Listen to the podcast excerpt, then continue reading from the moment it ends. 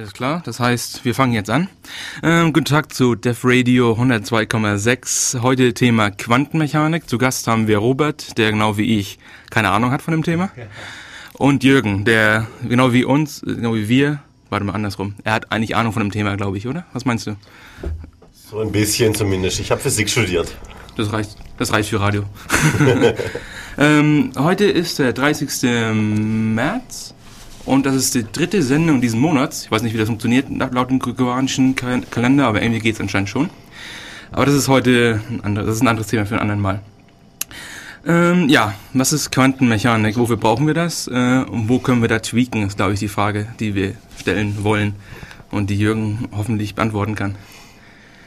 Also heutzutage basieren viele moderne Verfahren auf der Quantenmechanik. Also man braucht sich nur mal überlegen, so Sachen wie Kernspintomographie, also die ganze moderne Medizin wäre überhaupt nicht denkbar. Ähm, Computer funktionieren natürlich mit Hilfe von Quantenmechanik, auch wenn es keine Quantencomputer sind. Aber das sind eigentlich so die Themen, die man als Informatiker irgendwie mal so ein bisschen aufs Tablett kriegt. Das sind Quantencomputer und Quantenkryptographie. Mhm. Und da kann ich vielleicht am Schluss noch ein bisschen was dazu sagen, aber so, dass es wirklich jeder versteht. Ich verstehe es ja selber kaum. ja, ich meine, das ist ein guter Punkt. Ich meine, wir sind umgeben von Quantentechnik und Quant ja gut, wir sind durch, umgeben durch Quantenpartikel oder durch Partikel generell. Ähm, vielleicht sollen wir mit einem Quote anfangen, der ist von Richard Feynman, der sagt, ähm, if you think you understand quantum mechanics, you don't understand quantum mechanics. weil das so weird ist. Das werdet ihr auch noch später nochmal sehen, wenn, wenn Jürgen oder keine Ahnung, wer euch erzählt, wie dieser Wellenteilchen-Dualismus da, das ist ziemlich fancy, meiner Meinung nach. Also ja, also der Welle-Teilchen-Dualismus, das hat eigentlich angefangen so um die Jahrhundertwende, ähm, Anfang vom 20. Jahrhundert.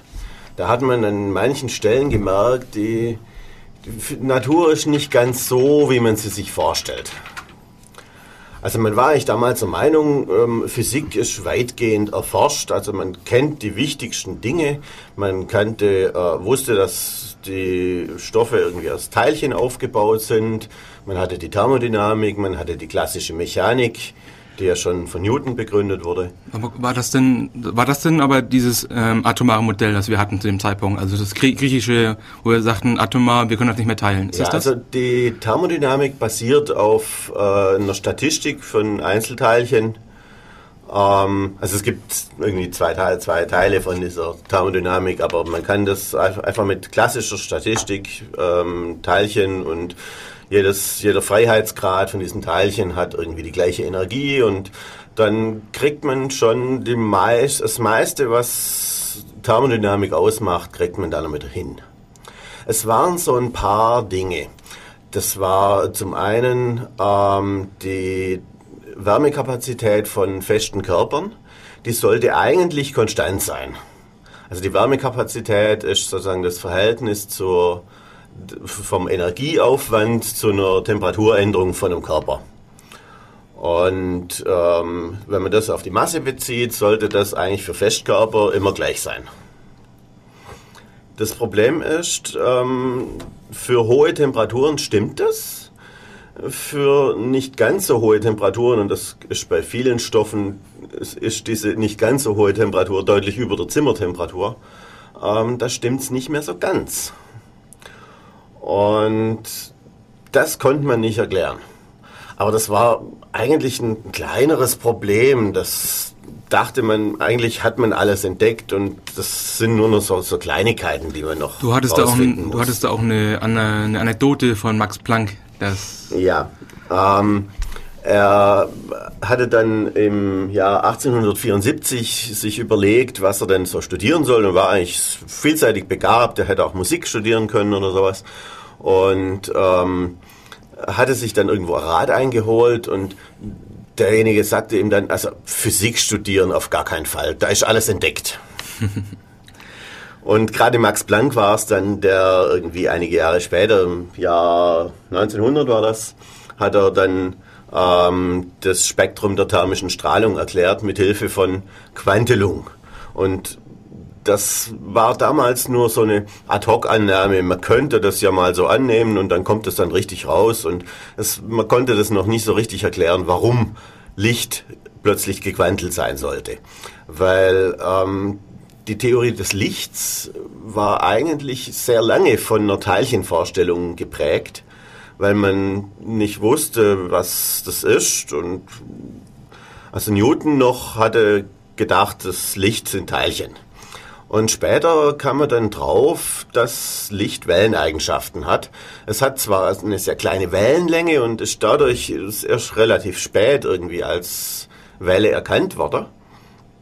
Ähm, aber es gab dann so Beugungsexperimente und sowas und da hat man dann festgestellt, also Licht hat tatsächlich Welleeigenschaften und die Maxwell'sche Theorie des Lichts, die also heute noch durchaus gängig ist, mal abgesehen von der Quantelung, ähm, die war damals gerade richtig etabliert und man war der Meinung, also das ist, Licht ist eine Welle. Damit wir kurz einhaken, weil Wellen kennt man ja so von, von Sound oder von Audiowellen und da gibt es ja auch so Sachen wie ähm, Interference. Ich weiß nicht, auf, auf Ja, genau. Und das gibt es eben bei Licht auch. Genau, ja. Und deswegen war man eben auch so überzeugt, dass es eine Welle sein muss. Mhm. Ähm, noch eine kurze Zwischenfrage. Was ist überhaupt Quantelung?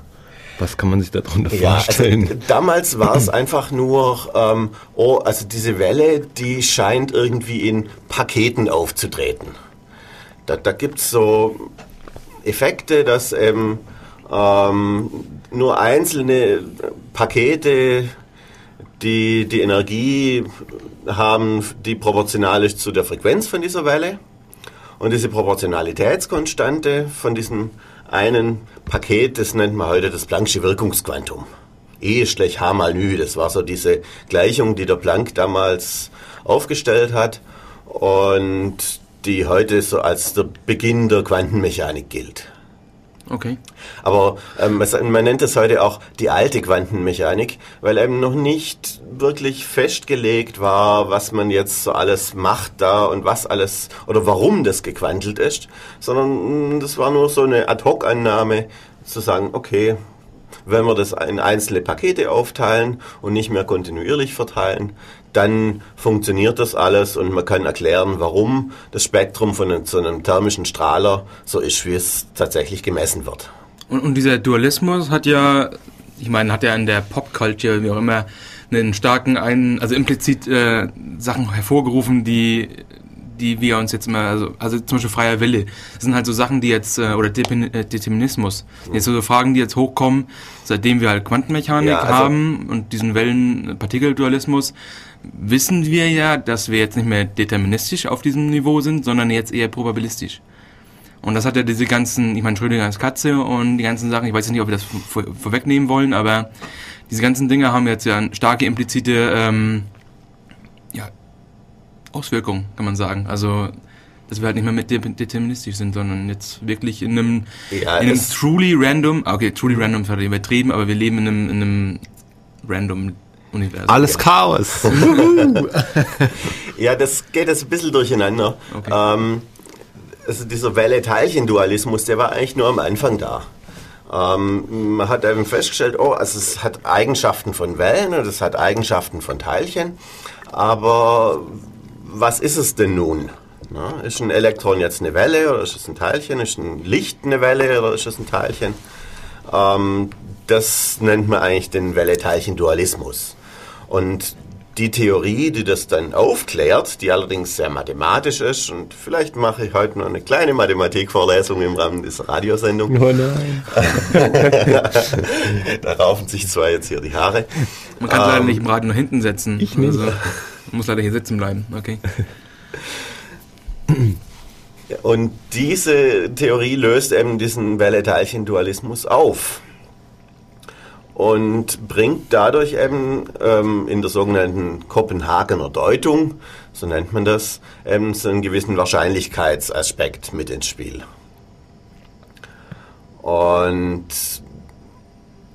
wie man das jetzt nun wirklich deutet, also ähm, man hat ursprünglich viel mehr gerechnet und ähm, damit tatsächlich Effekte erklärt Und ähm, wie man das dann hinterher wirklich interpretiert, diese Rechnungen, das ist eine ganz andere Frage. Also äh, außer dieser Kopenhagener Deutung mit der Wahrscheinlichkeitstheorie gibt es auch eine sogenannte Vielweltentheorie, mhm. die dann aussagt, ja jedes Mal, wenn sozusagen die Wahrscheinlichkeit ins Spiel käme, ähm, treten tatsächlich alle möglichen Ereignisse auf, aber wir befinden und ähm, das Universum teilt sich an dieser Stelle mhm. und wir befinden uns halt nur in einem Teil von diesem Universum, wo der Ausgang von irgendeiner Messung eben einen bestimmten Ausgang genommen hat.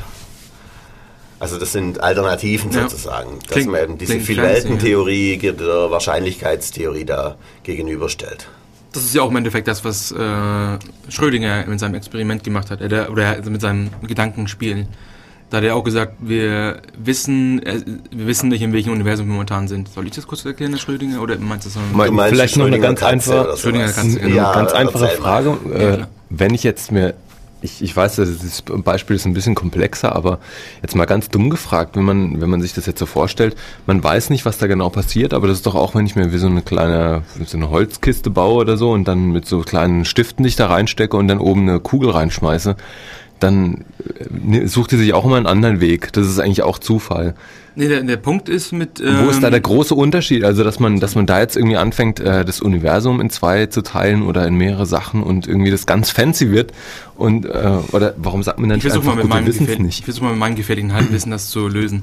Ähm, laut dem alten oder laut dem Atommodell und Newtons Gesetzen und so wenn wir dann wissen, wie zum Beispiel wie die Masse ist und wie die ähm, Geschwindigkeit ist und dann die Richtung und sowas, dadurch können wir errechnen, wie sich Dinge bewegen oder nicht bewegen. Und deswegen, da haben wir halt diese, weil das auf dem makroskopischen Level ist, ähm, geht das mit Atomen und sowas. Doch weil wir jetzt mit Subpartikeln arbeiten oder subatomaren Partikeln arbeiten, da haben wir nicht mehr diese, diesen Determinismus, weil da können wir nicht mehr sehen, weil, weil die sich einfach nicht mehr deterministisch verhalten, sondern probabilistisch. Also das heißt, wenn du halt einen Ball hast und den schiebst mit so viel ähm, Geschwindigkeit in die und die Richtung und du weißt die Erdanziehungskraft und du weißt alle Parameter, dann weißt du, wo der Ball sich in 10 Sekunden befindet. Wenn du halt, wenn, also, im, also wenn du außerhalb der Erde machst es noch einfacher, weil da hast du nicht diese, diese Friction. Ähm, Reibung. Reibung, genau. ähm, deswegen, da geht das anscheinend schon. Nur wenn du halt auf dem subatomaren Level bist, da hast du halt nicht mehr diesen Determinismus. Da hast du einfach nur, die, weil dann, na, die Idee dahinter ist einfach nur, dass diese Sub atomaren Partikel sich dann wieder ausgleichen auf dem Level. Deswegen merkst du es nicht mehr. Aber es gibt auch eine schöne Anekdote von, ich weiß nicht, wer es gemacht hat, aber wenn man sich mal diese Michelangelo-Statue mit dem Penis da vorstellt, der einzige Grund, warum die sich so in, also dass sie da so stehen bleibt, ist eigentlich nur, weil die ganzen probabilistischen Dinge sich halt wieder ausgleichen. Also die ganzen Partikel schweren halt rum, wie verrückt, aber dass sie, dass sie sich halt wieder ausgleichen, bleibt die ähm, Statue halt stehen. Aber wenn man reingucken würde auf dem, ähm, mit einem Quantenmikroskop, das es ja nicht gibt, aber ähm, wenn man reingucken würde, dann würde man sehen, dass das Ding total hin und her schwert und dreht voll ab und, und sowas. Hm. Also in einem Festkörper und so ein Marmorpenis ist nun mal ein Festkörper. ähm, sind die Atome eigentlich schon ziemlich an der gleichen Gutes Stelle. Also es genau, gibt eine thermische Bewegung. Also das, was man Wärme nennt, ist einfach eine ungeordnete Bewegung von den Teilchen. Ja, und in Festkörpern ist das eben eine Schwingung um eine Ruhelage. In Gasen sieht das ein bisschen anders aus. Da bewegen sich wirklich die Moleküle von einem Ende zum anderen und hin und her, bis sie sich irgendwo stoßen. Genau, was ich meinte war, dass die du hast halt auf diesem subatomaren Level hast du halt diese ganzen Schwingungen und da weiß nicht was du weißt nicht wirklich was passiert, weil das halt immer alles so abläuft probabilistisch. Aber weil die sich dann halt wieder auf einem atomaren Level wieder ausgleichen, bleibt die Statue halt stehen. Das ist das ist einfach nur, wenn du aber weit genug reinguckst, dann denkst du, hier ist voll Chaos. Mhm. Darum ging es ja Aber in meinem Kopf, wenn ich mir das jetzt so vorstelle, da habe ich das Problem so weit eingegrenzt, dass ich sagen kann, also über eine gewisse Größe von Teilchen weiß ich alles Bescheid, nur was da drin passiert, das weiß ich nicht. Und das ist, ähm, das, deshalb verstehe ich jetzt nicht, wie, wie so ein Ansatz kommen kann und sagt irgendwie, ja, wir vermuten, dass wir vielleicht in so einem Paralleluniversum sind oder sonst irgendwas. Also wie, wie kann das die Auswirkungen nach außen haben oder wo, ja, der, wo ist da der, der Messprozess in der Quantenmechanik ist durchaus etwas diffizil. Ähm, man weiß man, man kann den, äh, selbst wenn man den Zustand komplett beschrieben hat, wenn man alles darüber weiß, was man darüber aussagen kann, dann kann man trotzdem eine Messung machen und weiß nicht, was dabei rauskommt. Obwohl man den Zustand komplett kennt. Aber dann kennt das man ist nicht in der klassischen oder? Mechanik völlig undenkbar. In der klassischen Mechanik hat man Teilchen, die haben einen Ort, einen Impuls. Und äh, wenn man jetzt genau wüsste, wo die sich befinden und welchen Impuls die haben, dann könnte man vorausberechnen, was alles passiert. In der Quantenmechanik gilt es nicht mehr. Man kann die komplette Information haben und es gibt trotzdem Dinge, die man nicht voraussagen kann, nämlich den Ausgang von bestimmten Messungen. Es gibt so eine Pseudo-Erklärung dafür. Ja, also im Rahmen von dieser ähm, Heisenbergschen Unschärfe-Relation wird immer davon gesprochen, dass man den Ort und den Impuls von einem Teilchen nicht gleichzeitig messen könnte. Und die Pseudo-Erklärung dazu lautet, ähm, wenn man denn den Ort misst, dann muss man das ja machen mit irgendetwas, was mit diesem Teilchen wechselwirkt, zum Beispiel mit Licht. Photon, ja. Jetzt hat Licht aber selber irgendwie einen Impuls und je genauer man versucht, den Ort zu messen, desto mehr Impuls wird bei dieser Messung auf das Teilchen übertragen. Das ist bei makroskopischen Dingen, spielt das keine Rolle. Also die, die Position vom Mond kann man genau dadurch bestimmen, weil ähm, da fällt Sonnenlicht drauf und ähm, wir sehen den Mond. Und deswegen wissen wir, wo er ist. Und das Sonnenlicht ändert die Position vom Mond nicht in relevanter Weise. Bei Elementarteilchen oder bei sehr kleinen Teilchen ist das eben anders. Da wird durch die Messung tatsächlich auch eine Änderung der gemessenen Größe provoziert. Und Ähm. wenn das Teilchen, wenn man genau weiß, wo es ist, dann kriegt es dadurch so einen großen Impuls, dass man hinterher gar nicht mehr sagen kann, wo es hinfliegt. ja. Ist das nicht auch ein Maxwell-Gedankenspiel? Ich kenne das von diesem Quantenmikroskop, wo das da darum geht. Ich meine, in der klassischen Physik ist es ja so, dass Licht, Licht ist einfach immer gleich. Aber im quantifizierten, oder wie auch immer dass man das sagt, ähm, da ist Licht ja von der Wellenlänge abhängig. Das heißt, wenn du blau hast, dann bist du, glaube ich, stärker. Und wenn du ins Infrarot gehst oder in Rot, äh, dann wird es immer schwächer, weil das die Wellenlänge Ja, halt ist immer genau das, was ich vorher erzählt Ja. habe. E schlecht H mal Nü. Also die Energie von so einem einzelnen Photon ist proportional zur Frequenz. Und blaue Photonen haben halt eine höhere Frequenz als wie rote Photonen. Ja. Dann geht es nur darum, du kannst entweder perfekt messen, wo das Ding sich momentan befindet, oder du kannst perfekt messen, wie schnell das Teil sich momentan bewegt, dieses Elektron, was du jetzt anschießt oder wie auch immer. Du kannst aber nicht beides gleichzeitig, weil diese Unschärfe reingebracht wird, indem du halt das, indem das Photon halt Energie Ja. äh, behindert. Ja, das Problem ist nur, ähm, die, diese Pseudo-Erklärung hat ähm, er- erweckt den Eindruck, als ob das ein messtechnisches Problem sei, das man irgendwie bestimmt eliminieren kann. Genau das ist aber nicht der Fall. Sondern das ist ein prinzipielles Problem und wenn man das als prinzipielles Problem erkannt und erfasst hat und ähm, darum baut sich eben die Quantentheorie, ähm, dann kann man daraus Folgerungen ableiten, die vorher nicht so klar waren. Okay, ich glaube, ähm, das reicht erstmal für jetzt. Ähm, wir machen jetzt mal ein bisschen Musik und danach machen wir wahrscheinlich mal die Schrödingers Katze oder die Pandora des Schrödinger Katze öffnen. Ähm, was ihr gleich hört, ist endlich mal was von Ugress und das Lied heißt E-Pipe. Alles klar. So, jetzt sind wir wieder da. Ähm, gib mir mal Feedback, wie ihr das fandet im ALC. Ähm, ansonsten machen wir jetzt weiter mit dem Fotoeffekt und danach Schrödingers Katze, weil wir das alle kennen und alle lieben und wir eigentlich gar nicht wissen, was das heißt, aber trotzdem mal drüber lachen. Arme Katze. Ja, dann fangen wir mal an. Ja, also wie, wie gesagt, es gab einige Dinge im äh, Anfang vom letzten Jahrhundert, die man als kleinere Probleme betrachtet hat. Das eine war die thermische Strahlung, die der Planck ja dann erklärt hat mit seinem E gleich H mal Nü. Und das andere ähm, war der Fotoeffekt. Der Fotoeffekt ist schon 1839 von Becquerel entdeckt worden. einige Zeit später hat man es dann mal richtig ausgemessen und man konnte sich eine Sache nicht erklären, nämlich, dass, also Fotoeffekt muss man vielleicht erklären, wenn Licht auf eine Oberfläche, eine bestimmte Metalle trifft, dann werden da dabei Elektronen ausgelöst. Und man kann dann anhand von der Spannung messen, ähm, mit welcher Energie dass die da rausgeschlagen werden.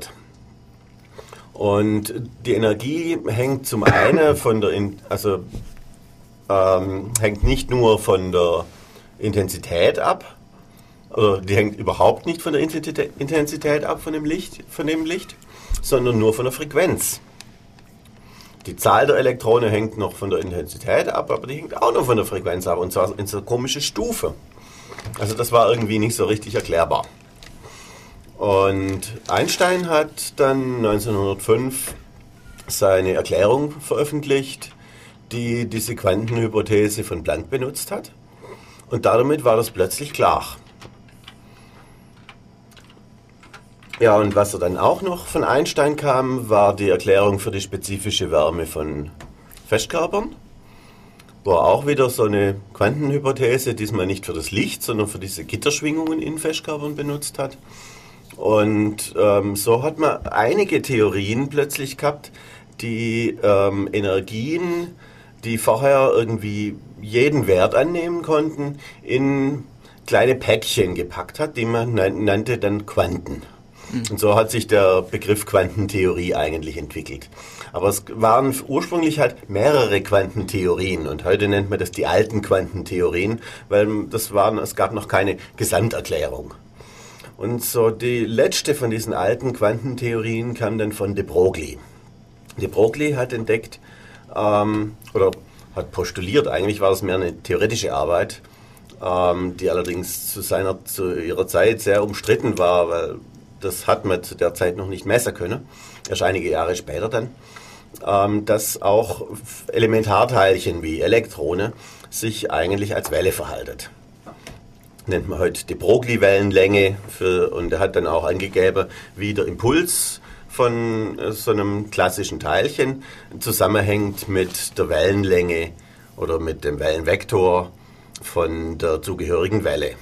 P ist gleich H quer K ist so die, das Schlagwort, das man da manchmal liest. Ja, mitschreiben, Jungs. das wird alles abgefragt nachher. ja, genau. Dürft ihr dann auch bei Wikipedia nachlesen, da kann man das alles finden, ja. Also. Das haben wir auch, mehr haben wir auch nicht gemacht. Wir haben gar keinen richtigen Physik-Ingenieur. nee, ich habe auch noch ein paar Bücher gelesen. Die ja, ja, wir kennen das alle. Eugen Fick, Einführung in die Grundlagen der Quantentheorie, kann ich empfehlen. Und in, innen drin die Bravo geöffnet, ne? Im Buch, so, wenn der Lehrer das nicht sieht. ja, also De Broglie hat für seine Materiewellen dann einige Jahre später, als man es dann nachgemessen hat, hat er dann auch einen Nobelpreis dafür gekriegt. Übrigens hat er Einstein für den Fotoeffekt einen Nobelpreis gekriegt und der Planck hat auch einen Nobelpreis gekriegt. Also das ist aber auch lustig, weil meisten Leute denken halt immer, dass Einstein eigentlich seinen Nobelpreis bekommen hat, als er graue Haare hatte und sowas, aber er war richtig jung zu dem Zeitpunkt. War er nicht an die 30 sogar nur? Oh, wie alt er da war. Auf jeden Fall war er noch mhm. jemand mit kurzen Haare, noch ähm, nicht mit dieser Zunge ausgestreckten Zunge, sondern das war eher der alte Einstein, aber der junge ja, ja. Einstein war noch ähm, Ja, aber Einstein hat zweimal einen Nobelpreis gekriegt. Oh, wirklich? Also einmal 05 Einmal für den Fotoeffekt, obwohl 21, er zu der ne? Zeit auch ähm, hatte die spezielle Relativitätstheorie veröffentlicht, die man heute eigentlich als fast bedeutender sieht. Aber ja. er hat den Nobelpreis damals für den Fotoeffekt gekriegt. Also die Veröffentlichung war 1905 und der Nobelpreis war dann 1921. Ah, okay. Ich habe mir ein paar, Tat, paar Tage rausgeschrieben, ja. Nö, war 21 und 5 hatte ich im Kopf, aber das ist okay, nicht schlecht. Und dann später für die allgemeine Relativitäts, für die allgemeine Relativitätstheorie, ja. muss man sagen, ähm, hat er dann, glaube ich, nochmal einen gekriegt. Das also ich weiß nur, dass die spezielle später. Relativitätstheorie, die ist ziemlich, die Leute sehen das als Fakt an.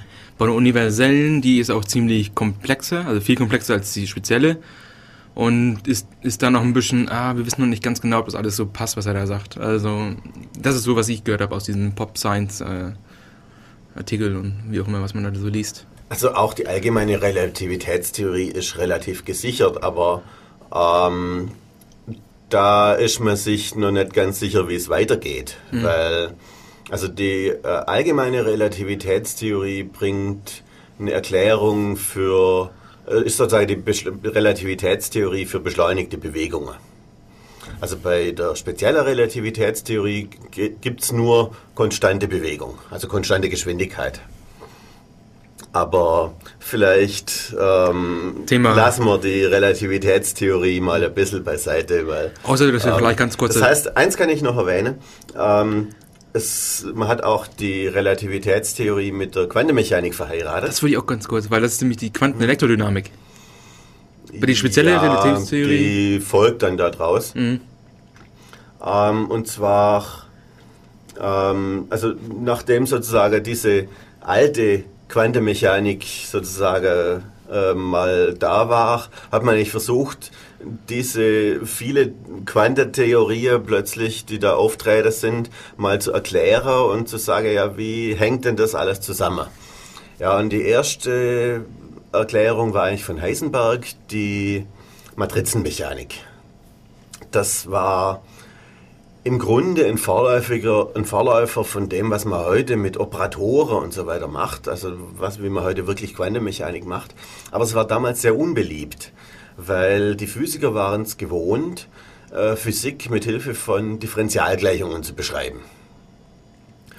Und jetzt kam da plötzlich so seltsame Mathematik daher mit Matrizen. Das, das mochten sie gar nicht. Also selbst der Planck hat das abgelehnt und gesagt, also das kann es irgendwie nicht sein. Also seine geliebten Differentialgleichungen waren nicht dabei, also kann es das nicht sein. My precious. Und er war dann richtig glücklich, als ein Jahr später, 1926, der Erwin Schrödinger hat seine Differentialgleichung veröffentlicht, die sogenannte Schrödinger-Gleichung die sozusagen die Wellengleichung für dieses Materiefeld darstellt. War das die Katze dann?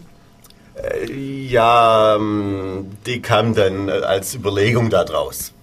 Also später hat man dann eigentlich überlegt, ja, wie interpretiert man denn diese, ähm, diese Welle, Welle, Wellengleichung oder die, die Lösung von dieser Wellengleichung?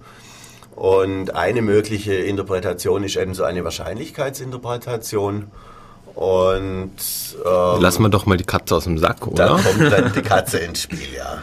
Das kam auch aus einer Diskussion mit Einstein her, weil die beiden auf derselben Seite waren zu dem Zeitpunkt, dass mhm. die beiden nicht, die waren eher skeptisch. Und dann kam halt diese Katze als Kommentar zu der Kopenhagen-Interpretation, mhm. oder? Ja, okay. Ja, also diese Kopenhagener Interpretation, die kam eigentlich erst zwei Jahre später oh. dann.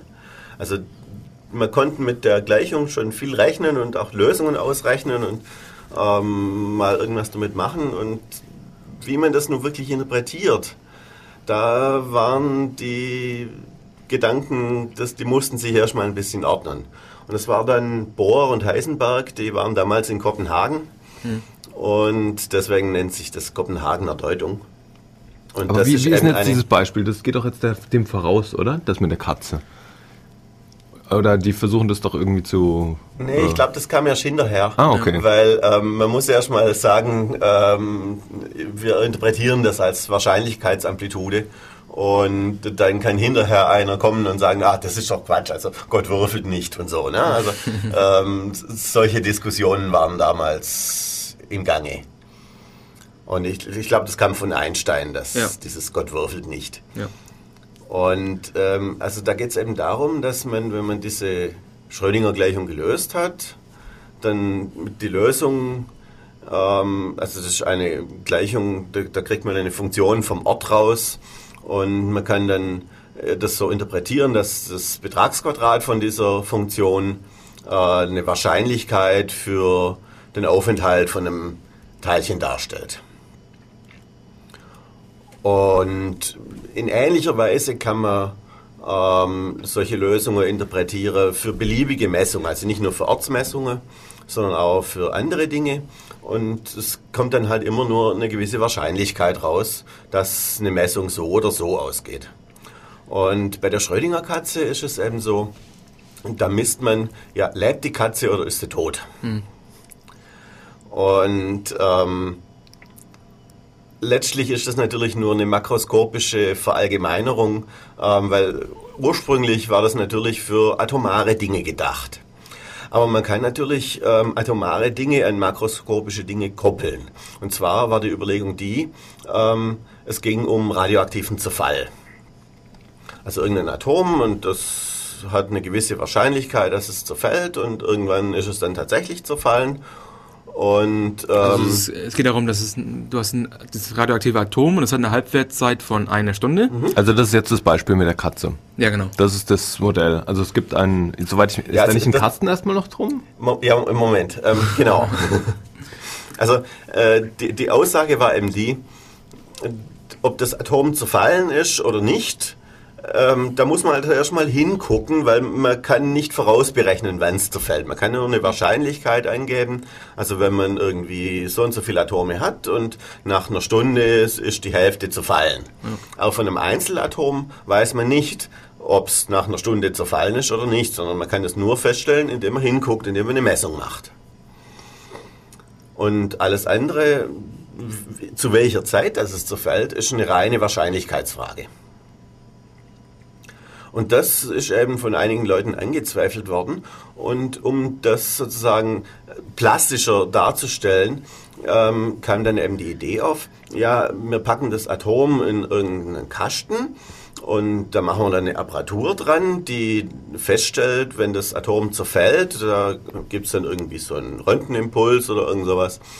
Und der wird dann detektiert und wenn der detektiert worden ist, dann wird ein Röhrchen zerschlagen mit irgendwie Blausäure drin. Hm. Und äh, die Katze, die da daneben liegt, die stirbt dann.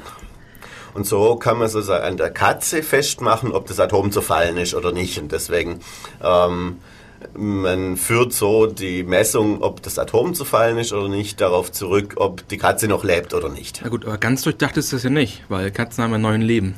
Also muss man das ja 18 Mal durchführen, damit die Katze auch wirklich stirbt. Also wenn ihr eine Freundin habt mit einer Katze äh, und ihr wollt die Katze weghaben, dann ist dieses Experiment nicht, nicht, der beste Weg, weil das einfach nicht funktioniert. Er hätte es mit dem Hund machen sollen. Ja. Benny, ich glaube, wir müssen die Physik umschreiben, weil das hatte der Schrödinger damals nicht berücksichtigt. Ich habe mich auch selber eingetragen, schon auf dem Wikipedia-Artikel. Berühmte Kritiker der, der Schrödinger Katze. Nee, auf jeden Fall, ja, das ist, das kennen wir alle durch diesen, und ist sie jetzt tot oder ist sie lebendig oder und dann geht es darum, dass es halt. Und Schrödinger sagt ja dann, ähm, der richtige Outcome dieses Experiments ist ja, die Katze ist gleichzeitig tot und lebendig. Diese Superposition ist ja da eingehalten.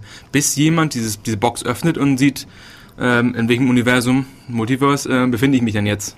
Wo man dann sehen kann, ähm, ist sie jetzt noch da oder ist sie nicht mehr da? Mhm. Deswegen, da hat es nämlich makroskopische also Ausmaße, ganz, wo du dann halt ähm, merken kannst. Äh, formuliert Natürlich hat er damit recht, weil wenn das wirklich ein Kasten ist, in dem man nicht reingucken kann, da kann man ja alles sagen. Dann kannst du auch sagen, dass die Katze sich in der Zwischenzeit äh, vielleicht in einen Mini-Elefanten verwandelt hat, vielleicht auch nicht, aber wir wissen es erst, wenn wir es aufmachen. Gut, da, da, weiß man, dass die eine Variante nicht geht, aber ich meine, ja, das, das, das, ist doch ein bisschen so, als wenn man sagt, ähm, das, man weiß es halt einfach nicht, bis man es guckt. Es ist eben bisher noch nie passiert, dass man Katzen in den Kasten gesperrt hat und es kam anschließend ein Mini-Elefant dabei raus.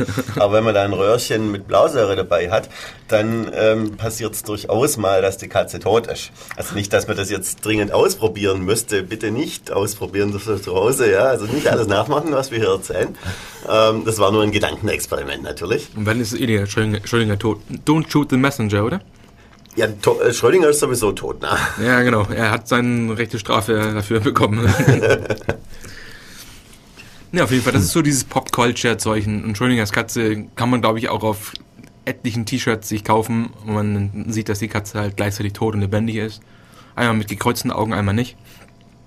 Und ja, das sind so geekige Sachen. Ähm, ich glaube, wir machen noch mal ein kurzes Lied von demselben Typen wie vorher, Monsi. Und zwar ist das Kill Dash 9. Das ist noch ein bisschen mehr Nerdcore als vorher. Also schauen wir mal. So, jetzt sind wir wieder on air.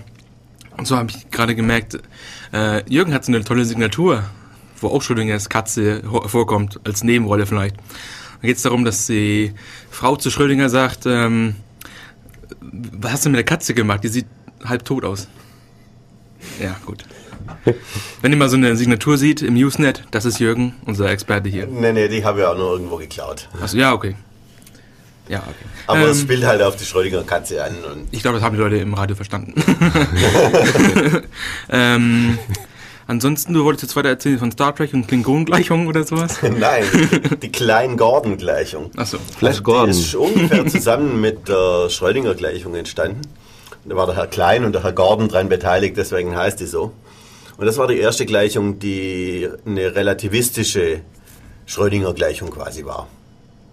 Also die Relativitätstheorie und Quantenmechanik irgendwie verheiratet hat. Aber die hatten nicht so richtig alles beschrieben, was man so normalerweise kennt. Also die gilt nämlich nur für sogenannte Bosonen. Das sind so Teilchen wie Mesonen oder auch Photonen, aber nicht für Elektronen, Protonen und so weiter. Und einige Jahre später war dann Dirac, der, der ähm, da die sogenannte Dirac-Gleichung auf, aufgestellt hat. Und das ist eine weitere Gleichung, die relativistisch äh, Quantenmechanik macht und die beschreibt dann so richtig die Elektronen. Also das wollte ich nur so erwähnen. Das war da eigentlich so alles irgendwie so im, ein, im Jahresrhythmus quasi kamen da die wichtigen Veröffentlichungen. Mhm. Also bei der Quanten... So? Ist es immer noch so, dass in, in so einer Frequenz irgendwie Leute kommen und irgendwas bemerken oder dazufügen oder? Ich weiß nicht, wie lange es wirklich braucht, bis man merkt, wie wichtig eine Entdeckung war. Also vielleicht beurteilt man das in 100 Jahren ganz anders. Ich meine, wir haben jetzt einen gewissen Abstand da dazu und können sagen, für welche Bedeutung das heute hat. Ähm, also heutzutage äh, gibt es so viele Veröffentlichungen, das kann man gar nicht mal alles lesen. Also damals war das nur relativ übersichtlich und und dann gab es ja auch noch diese, das sind jetzt so Sachen, die ich jetzt nicht unbedingt hundertprozentig weiß, aber die sozialen Umfelde waren ja auch anders damals. Zum Beispiel der Grund, oder einer der Gründe, warum äh, Einstein ja theoretischer Physiker war und nicht praktischer, weil er halt Jude war. Und Juden durften zu dem Zeitpunkt einfach nicht in die richtige Physik rein. Deswegen musste er sich halt hinsetzen und Theorie, ja, über nachdenken. Nicht in der Schweiz?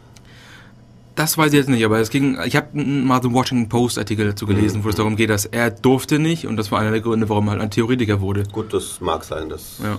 Und jetzt heutzutage hat man ja einfach mehr Möglichkeiten. Jetzt nicht, dass man jetzt sagt, dass man das alles runterspielt, aber du wirst halt nicht gezwungen, Theoretiker zu sein heutzutage, weil das einfach, jeder wird als gleicher Mensch angesehen und kann deswegen machen, was er möchte im Endeffekt wenn er halt die Qualifikation besitzt. Und ich denke mal, Einstein hat die definitiv besessen. Ja, also Einstein war ja zu der Zeit in Zürich am Patentamt und war eigentlich so, ja, das, was man heute so ein Patentanwalt nennt. Also ähm, oder nee, nicht Anwalt, sondern die Gegenseite, also im Patentamt, ne, mhm. hat er Erfindungen beurteilt und es, es hieß, ja, er hat bei viele Sachen ähm, dann gesagt, nee, also Patent gibt's da drauf nicht, aber mach's doch mal so, ähm, hat sozusagen die, die Erfindungen gleich verbessert. Mhm. Ähm, das kann man sich halt auch nicht mehr so richtig vorstellen. Na klar, kommt IP-Stempel drauf und dann und nebenbei hat er ähm, also im gleichen Jahr Fotoeffekt, wo er später einen Nobelpreis dafür gekriegt hat und Relativitätstheorie veröffentlicht. Das ist, also ich möchte es jetzt nicht runterspielen, aber das klingt manchmal, wenn man das so liest, wie er das gemacht hat, wie so, so als Hobby nebenbei, ja. Und was machen wir? Radio. Das ist schon traurig. das ist schon traurig. Na gut, was willst du machen?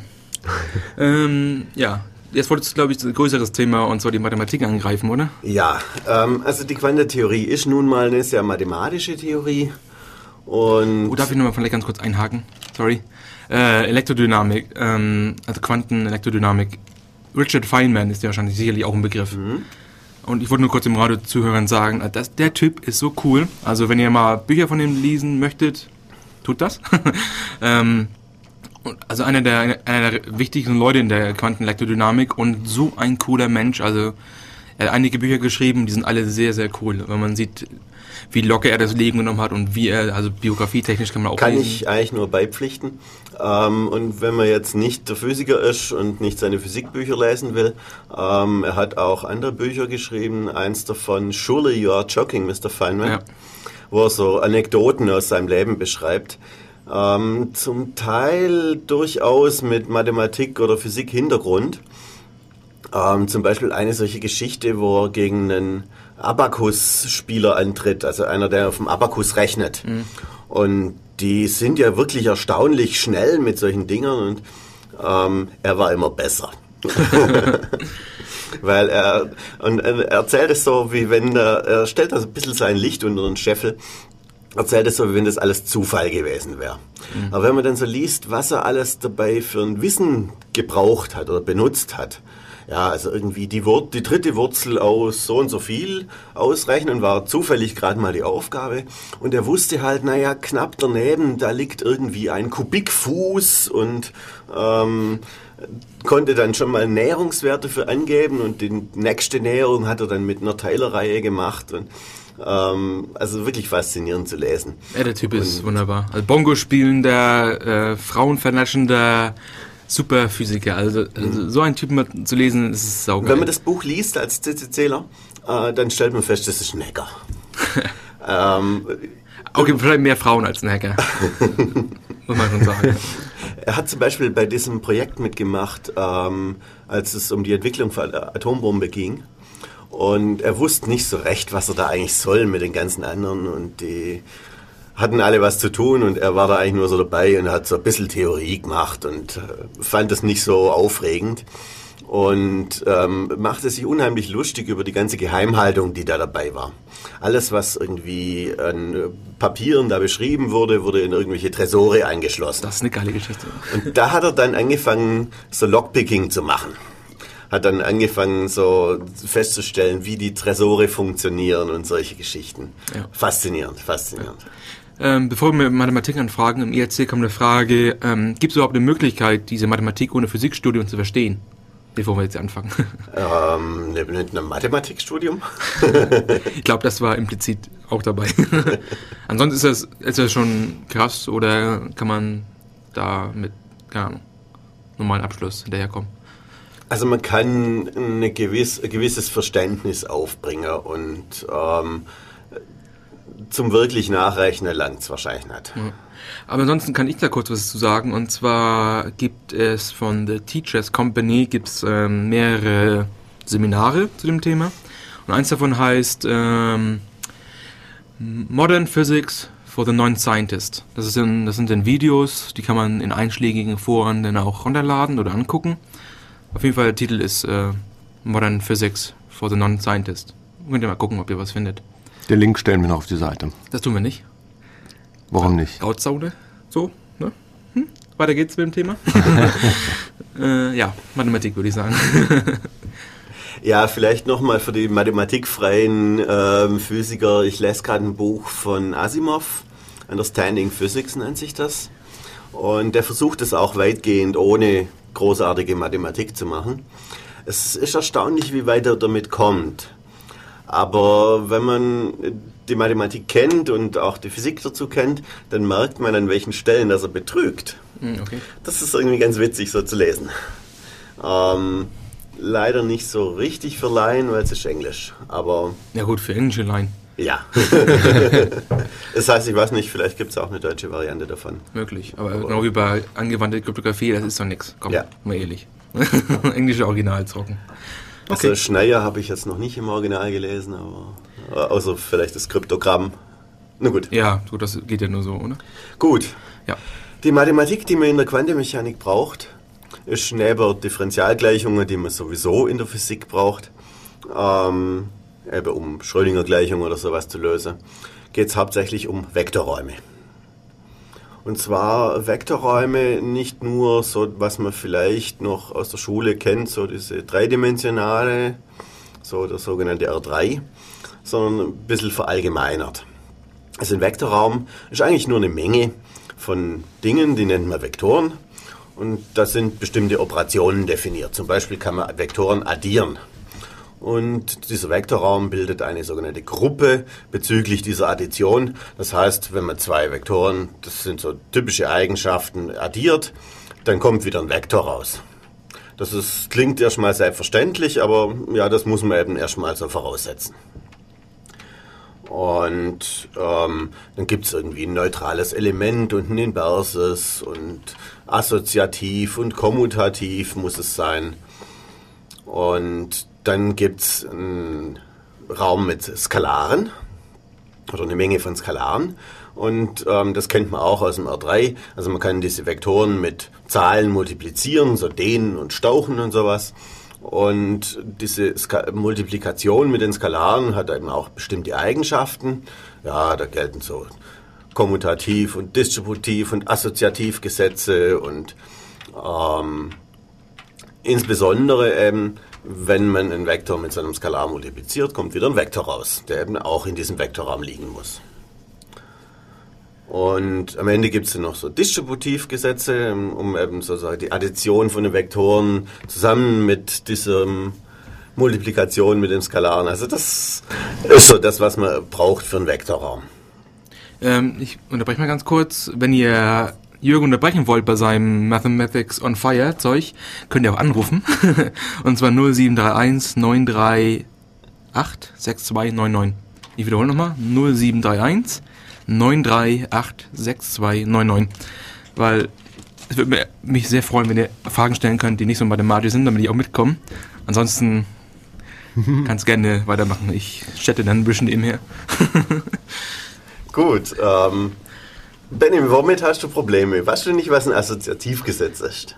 Ich kenne die ganzen Begriffe, keine Ahnung, Skalare kenne ich aus Perl, assoziative Listen kenne ich aus Lisp. Äh, also die Wörter kenne ich alle schon, ich kann mhm. sie nur nicht in Mathematik zuordnen. Ah ja. Also deswegen, das ist glaube ich auch vollkommen äh, mhm. nicht notwendig, dass wir darauf eingehen, weil...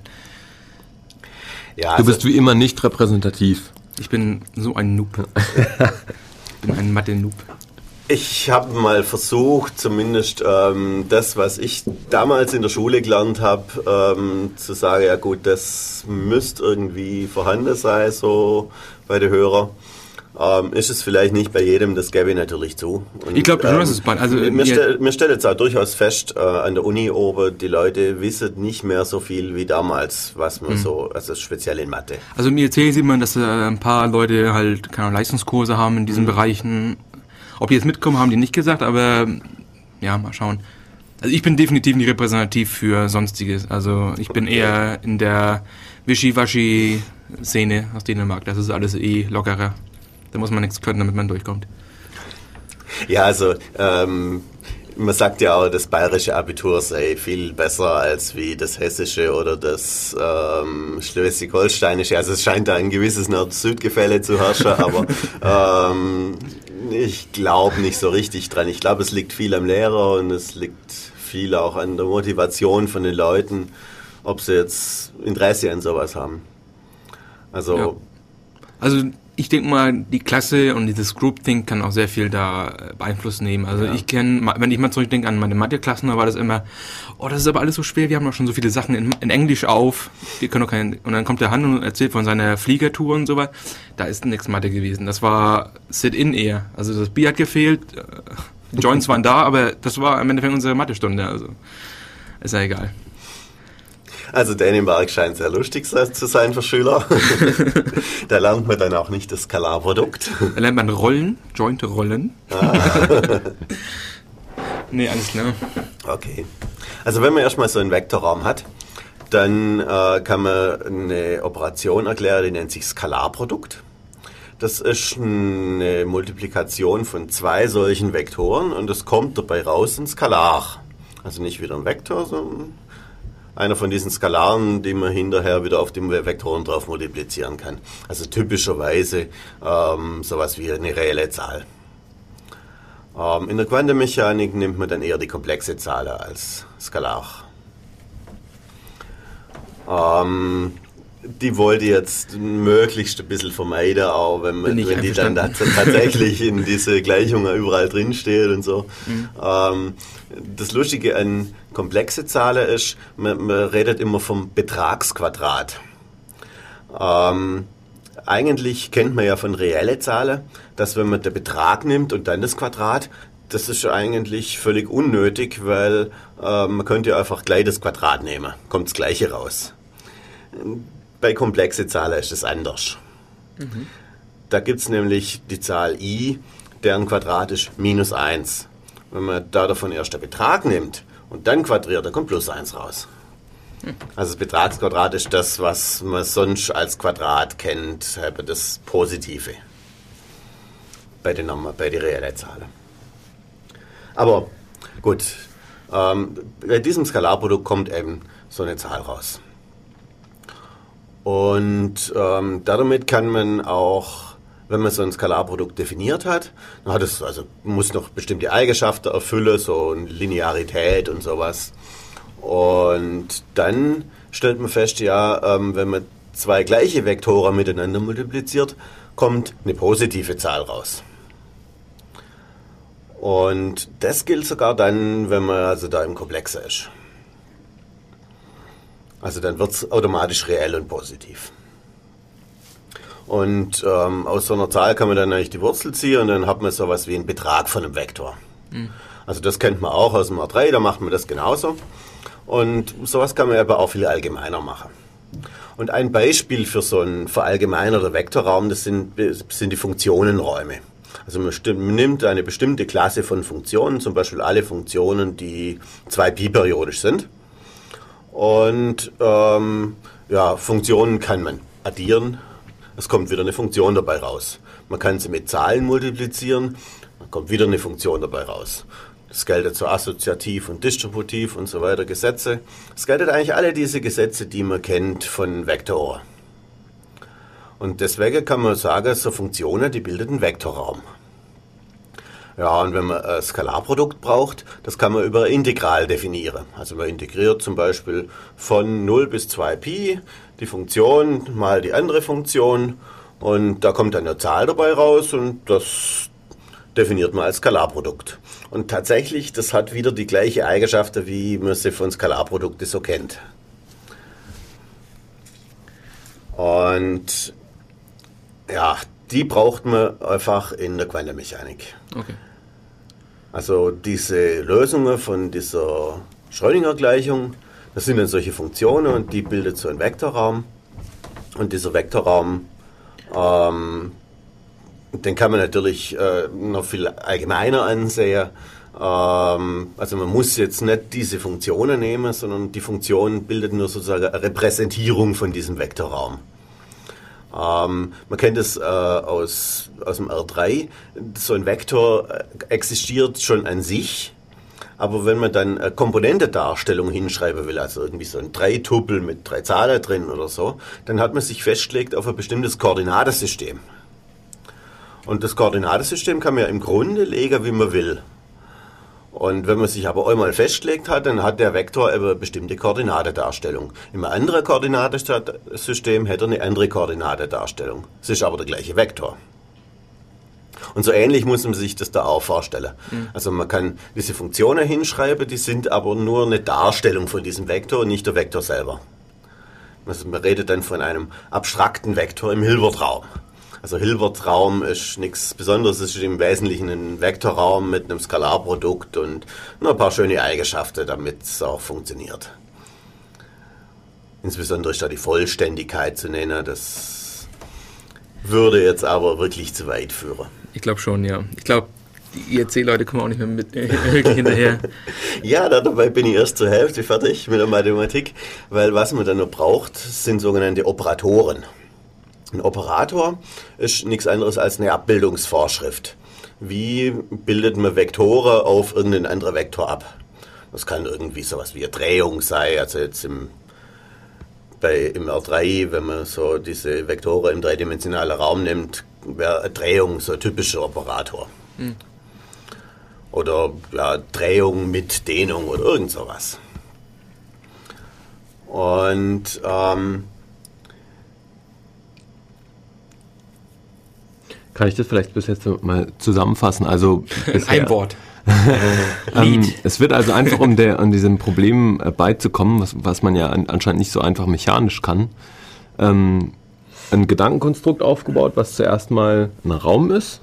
So wie ich das raushöre, ist, ist der mehrdimensional? Mhm. Unendlich dimensional? Okay, so genau wollte ich es nicht wissen.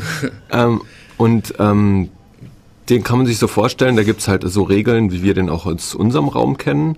Nur ist halt alles äh, als ein einziges Modell. Zusammen ja, es ist natürlich ein Modell.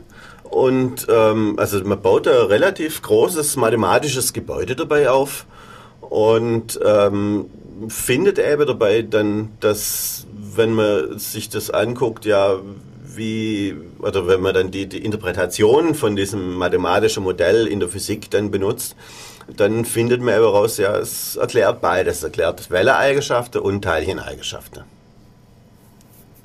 Okay. Und diese Operatoren, die sind hinterher die Messgröße oder zu jedem, zu jeder Messgröße gehört ein Operator. Nennt man in der Quantenmechanik auch Observablen. Und ja, bei diesen Operatoren, also wenn man das im Funktionenraum darstellt, ist es typischerweise sowas wie eine Ableitung oder auch eine zweite Ableitung. Also der Impulsoperator ist im Wesentlichen eine Ortsableitung. Aber wie ist es? Ein, äh, ein Operator kommt dann auf ein Teilchen oder wie ist es? Oder auf ein, ein gemessenes Teilchen oder eine Teilchengruppe? Nee, nee, nee, nee, nee. Ähm, der Operator gehört zu einer Messgröße. Also zum Beispiel gehört zum Ort ein Operator und zum Impuls gehört ein Operator. Zur Energie gehört ein Operator, den nennt man auch den Hamilton-Operator. Schreibt immer so ein großes H dafür. Also zu jeder Messgröße gehört ein Operator. Mhm. Und ähm, jetzt bildet ja dieser Operator einen Vektor auf irgendeinen anderen Vektor ab. Und dann bildet man sogenannte Eigenwertgleichungen. Also irgendwie, man, man, sucht nach bestimmten Vektoren, die unter Einfluss von diesem Operator auf einen Vektor abgebildet werden, werdet, die ähm, der gleiche Vektor sind wie vorher, nur gedehnt oder gestaucht. Also du also hast Eigenschaften, die du erstmal getrennt, ähm, getrennt festhältst äh, von, von dem Teilchen. Also du sagst, es hat Energie, es hat eine Bewegung oder, oder, oder eine Wellenlänge oder was jetzt bei dem Licht? Nein, nein Teilchen oder, kommt überhaupt erst später ins Spiel. Also wir, haben ein quantenmechanisches System, das wird beschrieben durch so einen Vektor. Und wir haben äh, Operatoren mit Hilfe von denen ähm, können so eine Messung gemacht werden. Und zwar, das wollte ich eben gerade erklären, äh, sogenannte Eigenvektoren oder Eigenwerte. Und die, die möglichen Messwerte sind die Eigenwerte von dem Operator. Also egal wie das System aussieht, wenn ich ähm, einen Impulsoperator habe, dann kann ich nur die Eigenwerte vom Impulsoperator als möglichen Impuls von so einem Teilchen messen. Ja, das Schöne am, äh, am Impulsoperator ist, äh, wenn man jetzt ein freies Teilchen hat, da kann man jeden beliebigen, jeder beliebige Wert ist ein Eigenwert. Ähm, also man kann jeden Impuls messen.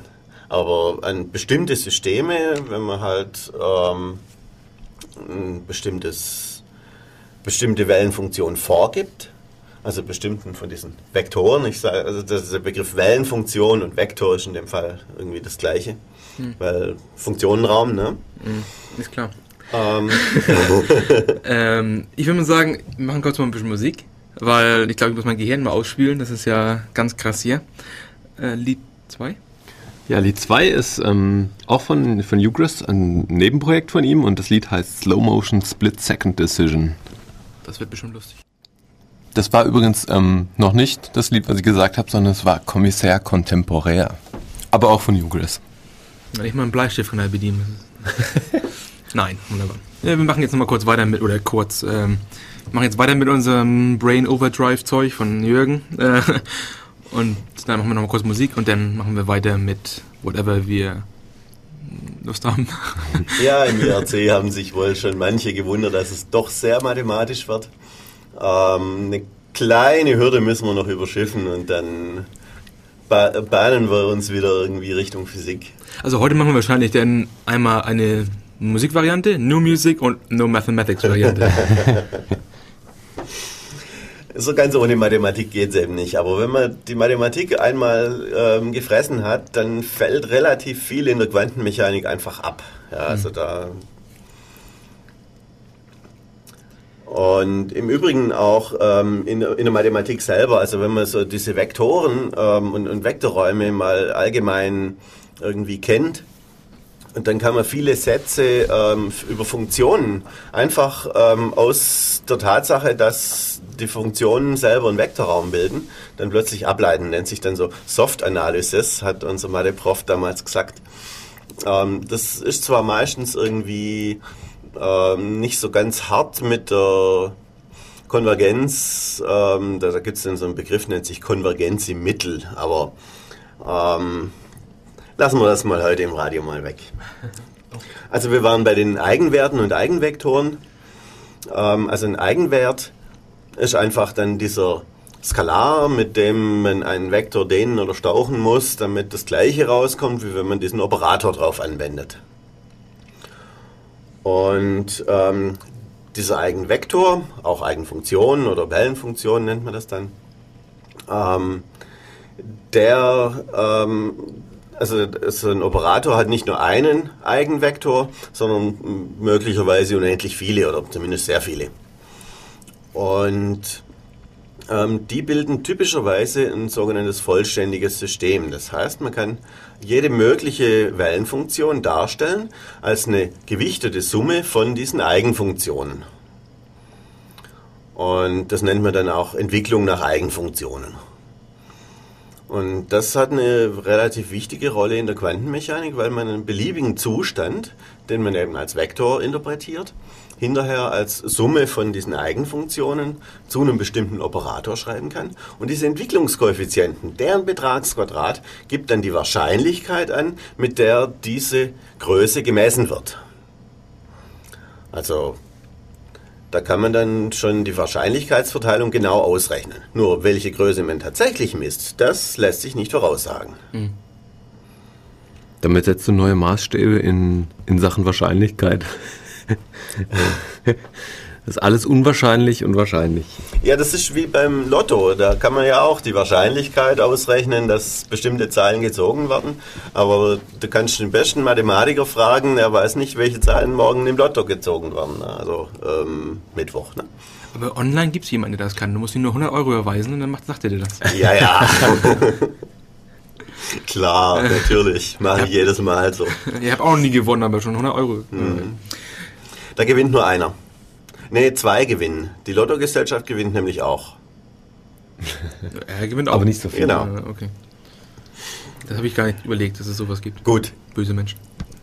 Zu der Eigenwertgleichung ist noch eins zu sagen. Ähm, wenn man dann die Messung gemacht hat von einer bestimmten Größe, dann ist eben das System hinterher in diesem Eigenzustand. Also man ändert den Zustand von einer Überlagerung von diesen Eigenzuständen auf einen bestimmten Eigenzustand, der hinterher dann stattfindet, ähm, nach der Messung tatsächlich der Zustand des Systems ist. Und jetzt kann man vielleicht nicht nur eine Größe an so einem System messen, sondern man kann vielleicht verschiedene Größen messen. Und ähm, die Operatoren haben die unangenehme Eigenschaft, die lassen sich nicht unbedingt vertauschen. Das heißt, ob man erst den einen Operator auf so ein System anwendet und dann den anderen, ergibt ein anderes Ergebnis, als wenn man die Reihenfolge vertauscht. Und deswegen ähm, sagt man, dass gewisse Dinge nicht gleichzeitig messbar seien.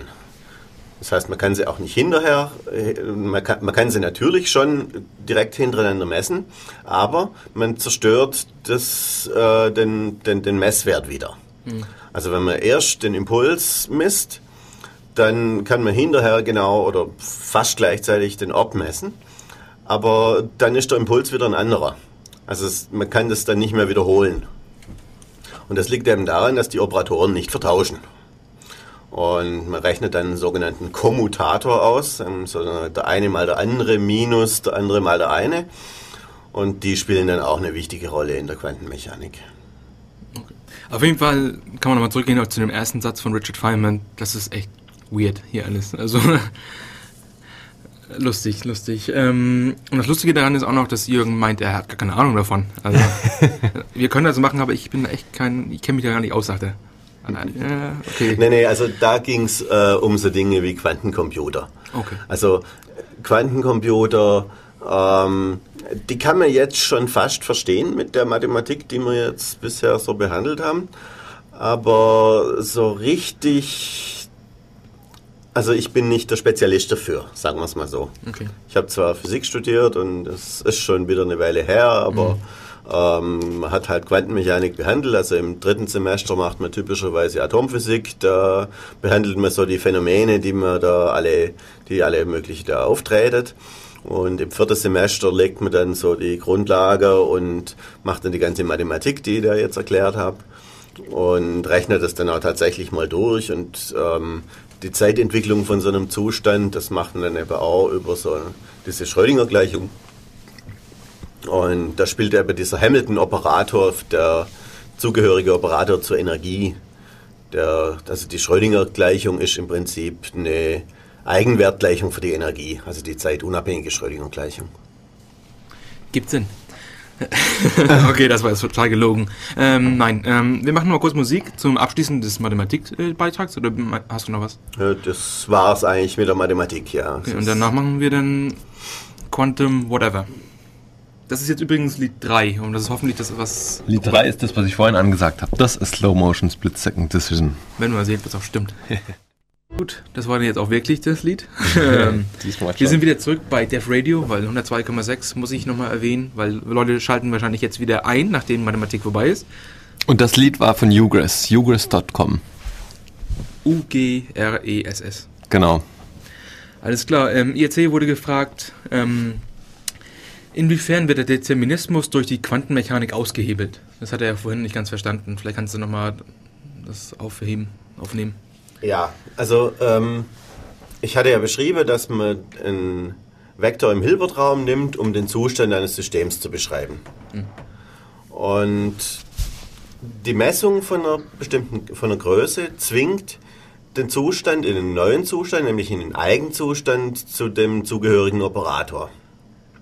Und wenn jetzt der ähm, Zustand vorher eine Überlagerung von verschiedenen Eigenzuständen war, dann sind die Entwicklungskoeffizienten, also die, die Vorfaktoren vor dieser Summe, ähm, geben dann an die Wahrscheinlichkeit oder deren Betragsquadrat ist die Wahrscheinlichkeit, dass ein bestimmter äh, Zustand gemessen wird.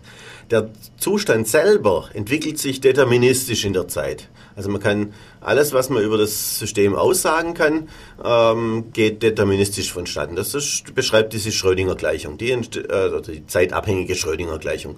Die beschreibt die Zeitentwicklung von dem Zustand. Der Zustand ist alles, was man über das System kennt. Also mehr kann man einfach nicht darüber aussagen.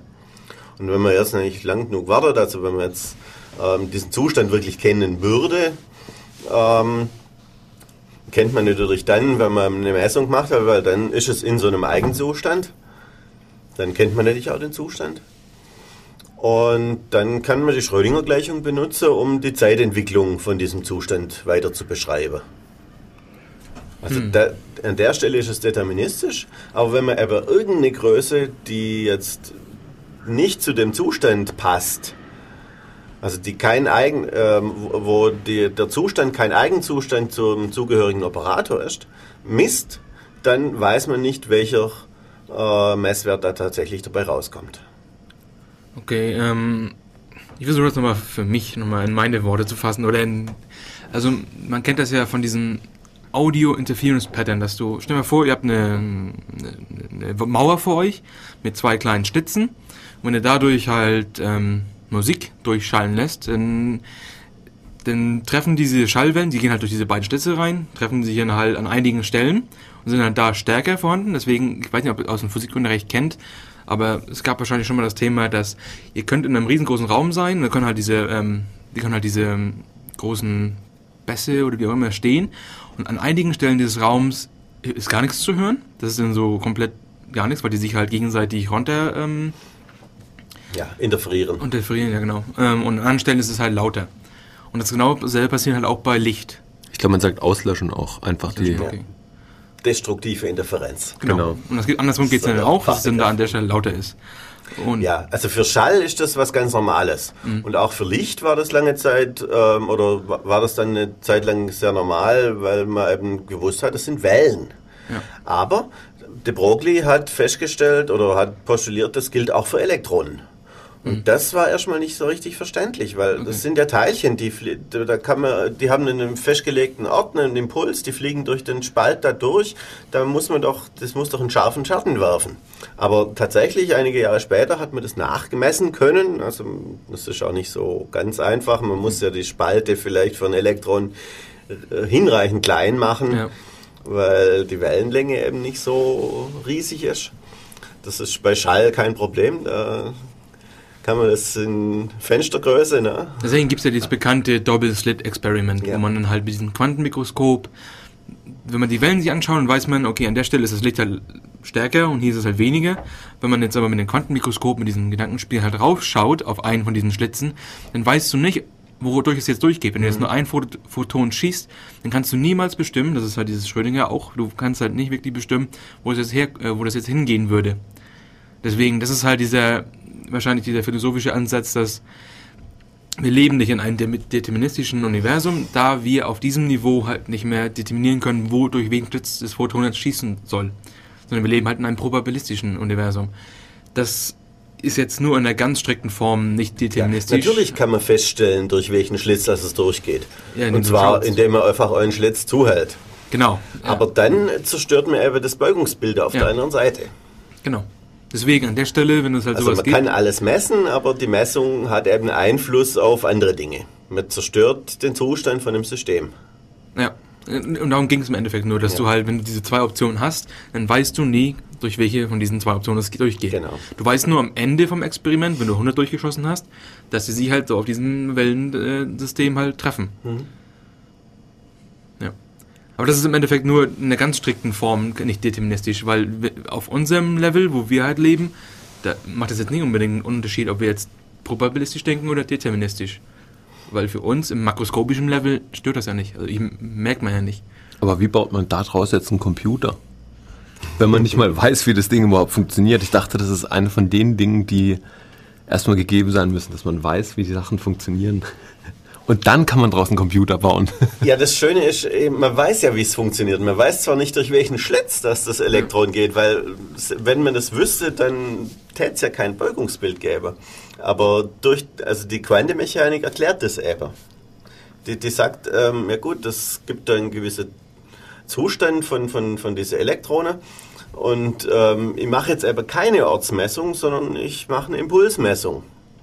Und dadurch weiß man zwar nicht, durch welchen Schlitz das es gegangen ist, aber man kann hinterher feststellen, wie stark das es abgelenkt worden ist. Während wenn man ähm, den Schlitz bestimmt, indem man einen zuhält, dann weiß man halt hinterher nicht, dann zerstört man das System und dann hat man ein anderes System. Und Wenn es nur eine Option gibt, dann nimmt er halt die eine Option, die da ist. Also so, so totalitär kannst du schon mit Licht umgehen anscheinend. Also die rebellieren da nicht. Aber wie macht man jetzt, also wo ist da der Ansatz, dass man da jetzt einen Computer irgendwie drumherum bauen kann? Das also du spielst auf Quantencomputer an. Genau. Okay. Ähm, also ein Quantencomputer, das sind ja irgendwelche kalte Atome oder irgend sowas. Also jedenfalls ein quantenmechanisches System. Und ähm, man kann das so präparieren, dass es äh, irgendwie zwei Zustände haben kann. Ja, und die interpretiert man dann eben wie ein Bit als 0 oder 1. Ja, typischerweise irgendwie so ein Spin oder irgend sowas.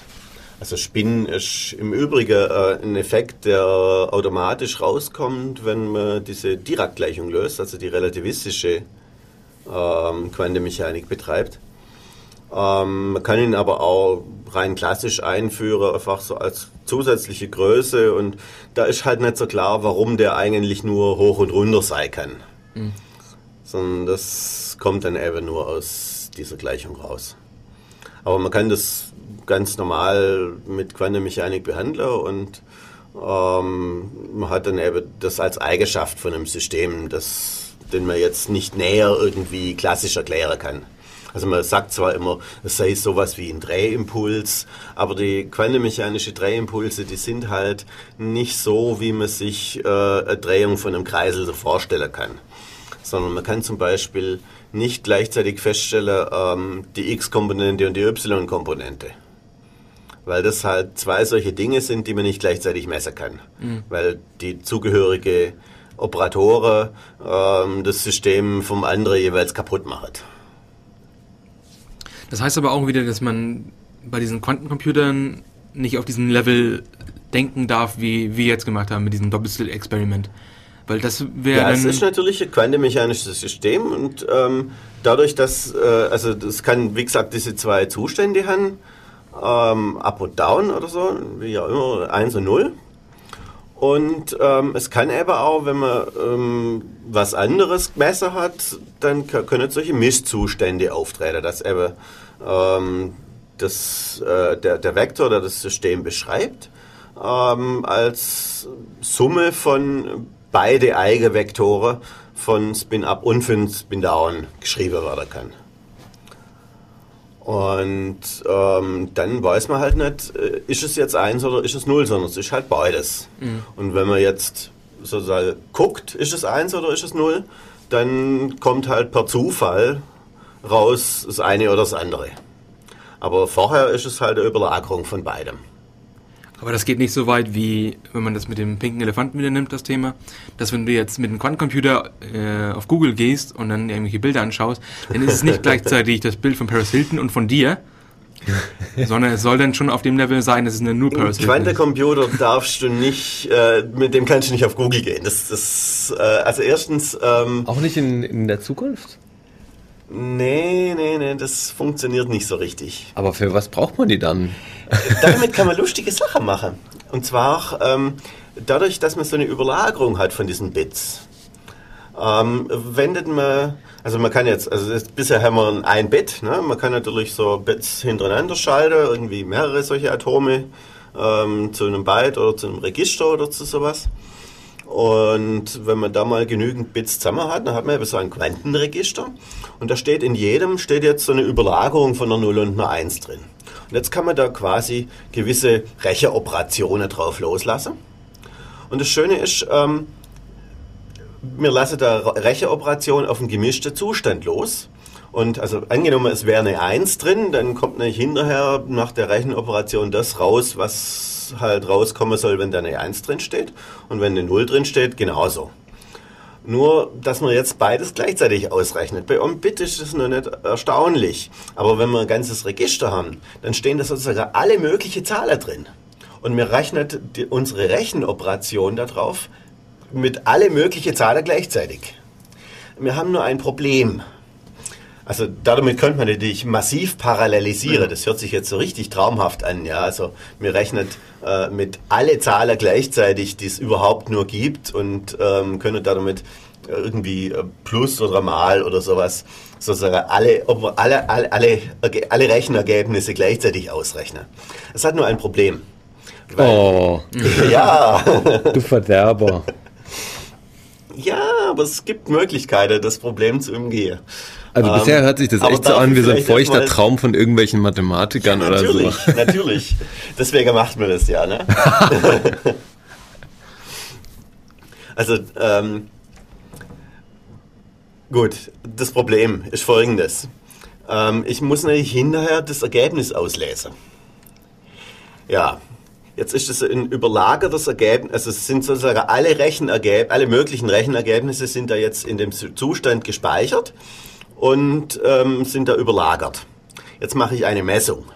Erstens, ich weiß nicht, welches Ergebnis das, das, ich, das ich dabei rauskriege. Und zweitens, ich mache das System damit kaputt. Scheiße. Und deswegen könnte man sich jetzt denken, der Quantencomputer ist echt von Arsch. Weil, ähm, erstens, man macht sich einen wahnsinnigen Aufwand, diese Atome da irgendwie ähm, hinzukriegen, dass die tatsächlich irgendwie mal so ein Bit repräsentieren. Ich meine, ich habe mal einen Vortrag darüber gehört und da hieß es dann, ja, also sie hätten es geschafft, eine Woche lang diese Atome da in der Falle zu, einzusperren und das sei ein wahnsinniger Fortschritt. Stell dir mal vor, du gehst zum Arzt, kaufst einen Computer, nach einer Woche ist er kaputt, dann bringst du ihn noch zurück und sagst, er ist kaputt. Ne? Also, nach einer, nach einer Woche hast du dann nicht mal das Betriebssystem installiert. ja, wenn du Gente nutzt, vielleicht nicht, aber.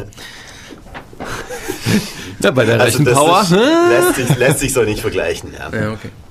Und eben das Problem, du liest den Zustand aus und erstens, du machst ihn kaputt damit, weil du zwingst in den Eigenzustand. Und zweitens, ähm, du weißt nicht, welches Ergebnis das du ausliest, weil es ist zufällig.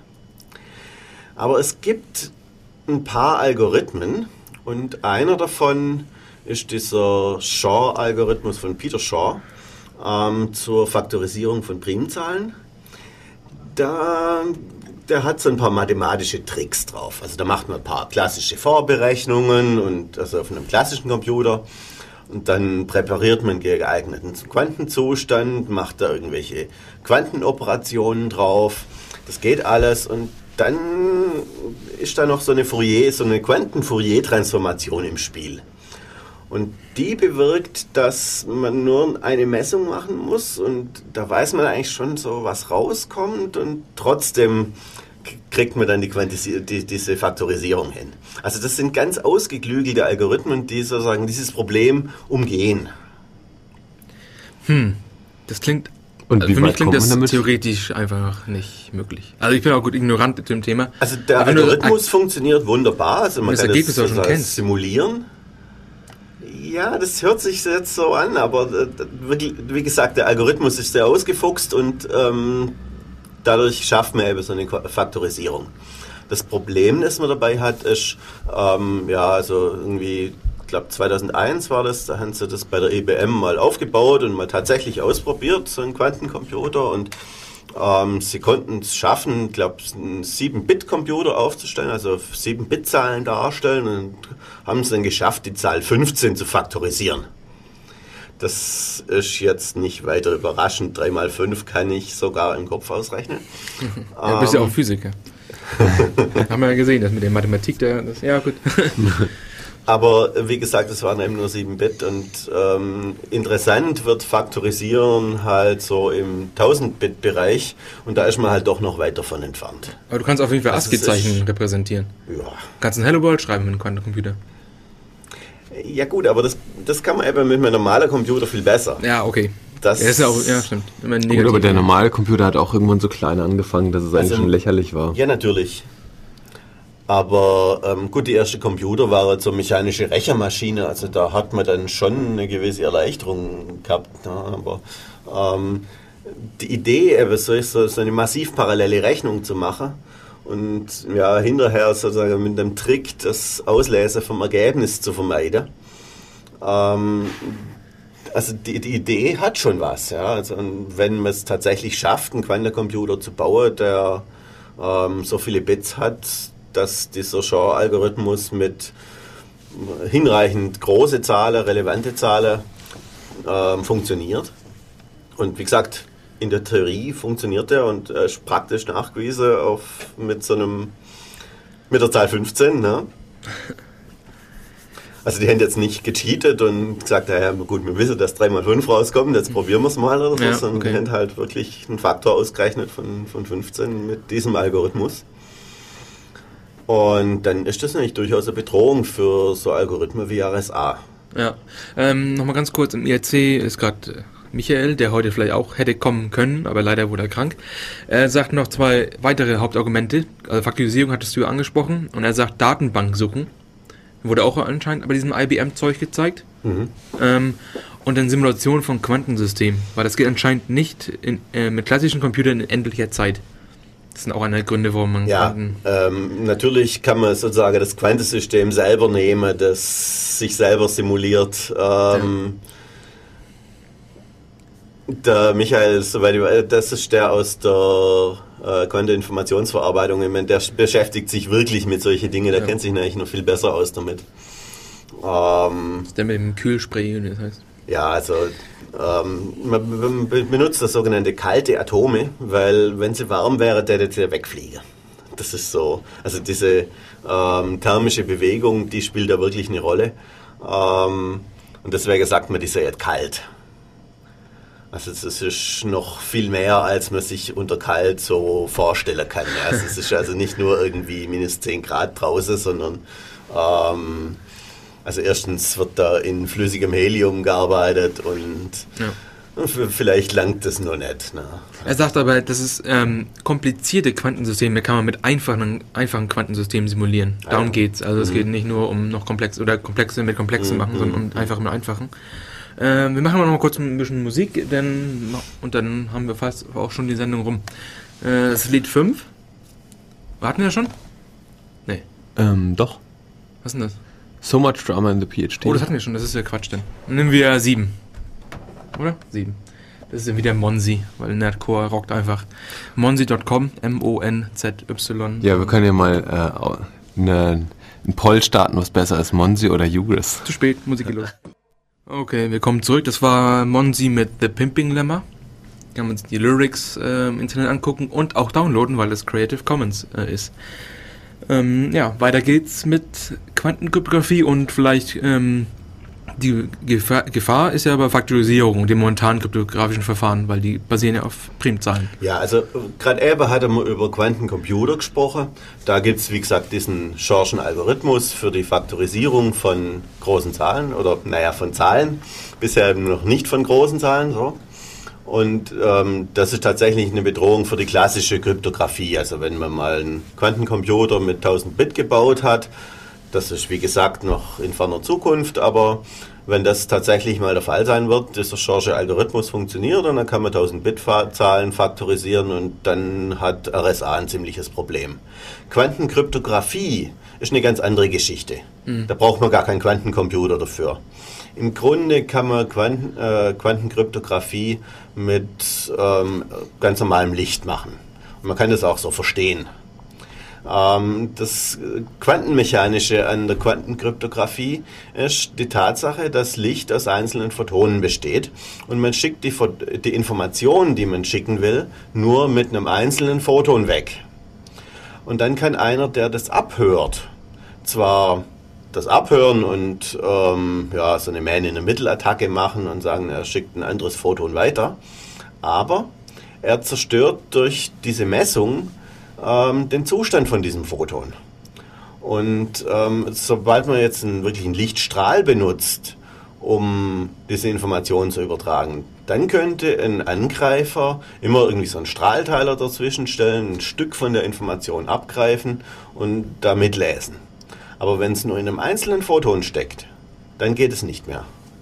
Weil das lässt sich nicht duplizieren, weil man erkennt den Zustand nicht und er kann nur eine Messung machen, die dann den Zustand schon zerstört und er weiß vorher nicht, welche Messung das er machen muss. Aber ähm, jetzt äh, als Laie und ein Photon, das heißt aber dann, dass beide Seiten synchronisiert arbeiten müssen und du kannst dann, aufgrund von Timing-Attacken sind einfach nicht möglich, weil indem du halt misst, äh, geht alles verloren. Ist das richtig? also, ähm, ich könnte jetzt eine große Alice und Bob-Geschichte aufziehen. Also Alice präpariert ein Photon, das so einen Zustand hat und Bob äh, macht dann dieses und jenes. Ja, aber also, ein Photon... Ähm, ja doch, man muss, also natürlich, äh, mit so einem Photon überträgt man erstmal ein einzelnes Bit sozusagen. Ja, genau.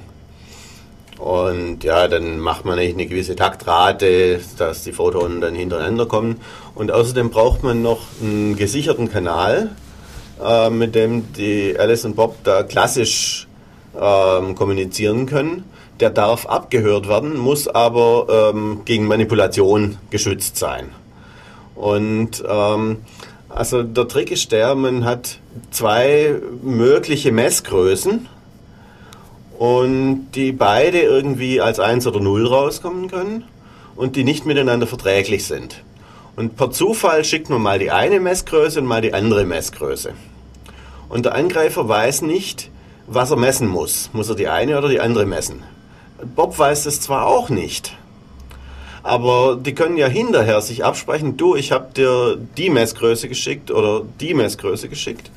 Und wenn sie sich, wenn Bob zufällig die richtige gemessen hat, dann sagt er, ah, okay, das Bit verwenden wir. Und so hat er, äh, haben sie ein Bit übertragen, das, dessen äh, Abhören aufgefallen wäre, weil sich ja der Zustand geändert hätte. Zumindest in 50% der Fälle oder sowas. Und ähm, wenn sie sich jetzt nicht einig waren und Bob hat das Falsche gemessen, dann wird das Bit halt weggeworfen. Und so ähm, wird, äh, wenn jetzt Alice und Bob miteinander kommunizieren, dann haben sie halt ähm, 50% Loss, weil Bob das Falsche gemessen hat und sie sich hin hinterher dann beim Austausch haben sie dann festgestellt, ah, das, hat, das war wohl nichts. Aber ähm, der Rest ist eben störungsfrei übertragen worden. Und wenn sie festgestellt haben, okay, ähm, das, wir haben da das gemessen, was auch wirklich beabsichtigt war, dann muss am Ende auch das rauskommen, was weggeschickt worden ist. Naja, bis auf Störungen, die. Ja. Aber so ein äh, Mitlausch ist eben auch eine Störung. Und dadurch geht eben die Fehlerrate nach oben. Also äh, außer diesen 50 Prozent, die sie sowieso wegschmeißen, schmeißen sie noch mehr weg, weil die prüfen dann, ähm, hat es Fehler gegeben. So, tauschen. Also da wird, werden irgendwelche Zufallszahlen ausgetauscht, die man dann hinterher in klassischer Kryptographie für One-Time-Pad oder für einen klassischen symmetrischen Algorithmus als Schlüssel verwendet werden können. Und ähm, ja, dann haben sie jetzt also diese 50 Prozent sowieso weggeworfen und die andere fünf, von, den restlichen 50 Prozent, da nehmen sie nochmal irgendwie einen Teil weg und sagen, ah, da, das war eine 1 und das war eine 0 und wenn, sie, wenn das alles gestimmt hat, dann kann man davon ausgehen, das war in Ordnung, hat niemand mitgelauscht. Wenn da jetzt so 25 Prozent Fehler auftauchen, dann ist klar, da hat jemand mitgelauscht und dann fangen sie einfach von vorne an. Also man kann mit Quantenkryptographie das Mitlauschen gar nicht verhindern, aber man merkt es, wenn einer mitgelauscht hat, weil der macht immer den Zustand kaputt und hat nur eine Wahrscheinlichkeit von 50 Prozent, dass er den dann wieder herstellen kann. Das ist doch nicht, nicht schlecht. Denial of Service mit einem Spiegel. Ja. ähm, hier ist gerade eine Frage. Es scheint, also Apoc sagt, es scheint, dass ähm, der einzige Grund oder die Kryptographie wird genutzt für Übertragungstechnik. Oder gibt es auch, gibt's auch Möglichkeiten, das auf Festplatten irgendwie dauerhaft zu speichern, diese Sachen, die da halt. Da nee, ist reines, reine, reine Übertragungstechnik. Ja. Okay. Also. Aber es löst eben das Schlüsselaustauschproblem. Mhm. Ja, gut, das, ja, das löst ja auch der Wilhelmann. Aber halt nicht solid. Ja. Na gut, ähm, was gibt's da noch so? Ähm, Michael sagt wieder, dass nutzt man nicht äh, Quantenkrypto dafür, um den Schlüssel auszutauschen? Also, ja, genau. Also hast du ja auch im Endeffekt angesprochen. Ähm, ja, ja wenn man jetzt direkt Informationen ja. damit austauschen würde, dann ähm, könnte ja der andere mitlauschen und dann kommt es halt falsch an, aber äh, der andere hat trotzdem mitgelauscht. Also das ist ja nicht das, was man haben will.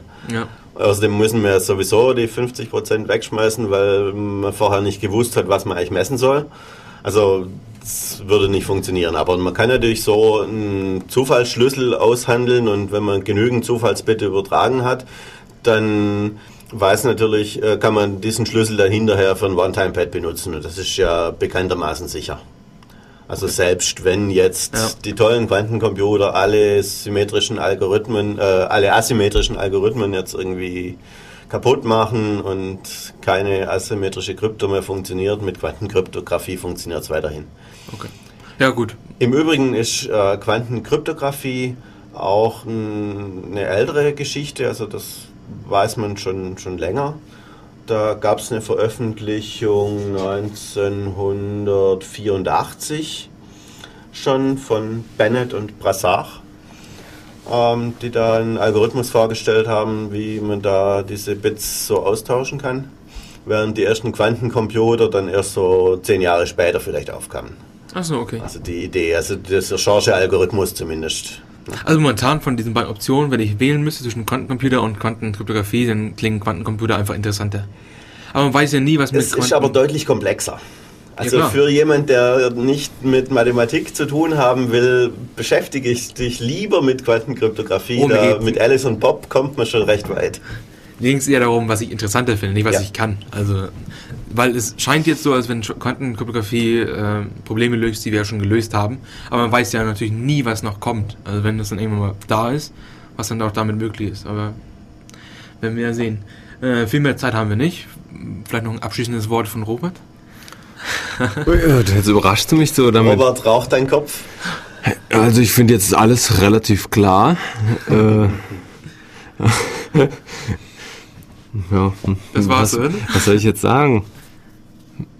Ähm, das ist, glaube ich, das Problem an der ganzen Sache. Man, man kann äh, über das Thema nur sprechen, aber man kann nicht wirklich zum Schluss gekommen, äh, aha, so ist es oder so, sondern man, man weiß nur, was man nicht weiß irgendwie. Und muss sich halt damit zufrieden geben. Da halt der Feinmann-Spruch von, von, vom Anfang. Genau. Ja. Aber ich denke, es ist ganz, ganz interessant, wenn man also so wenigstens mal so anfängt, ein paar grundlegende Gedanken mal zu haben, ähm, wie unsere Welt so aufgebaut ist und ein bisschen kleiner zu werden als, als Atome oder so. Lustig, ja. Jürgen, da hast du noch zum Abschluss ja. irgendwas kurz? Ich hoffe, ich habe niemand mit der Mathematik vergrätzt. ähm, es ist ein sehr mathematisches Thema. Ähm, man kann schon viel mit so klassischer Quantenmechanik, also mit E gleich H mal Nü und P ist H quer K, dann kommt man schon relativ weit ohne die ganze Mathematikgeschichte. Mhm. Aber wirklich verstehen kann man es eigentlich nicht. Und letztlich muss man sagen, ist die Mathematik auch nur so ein Pseudoverständnis.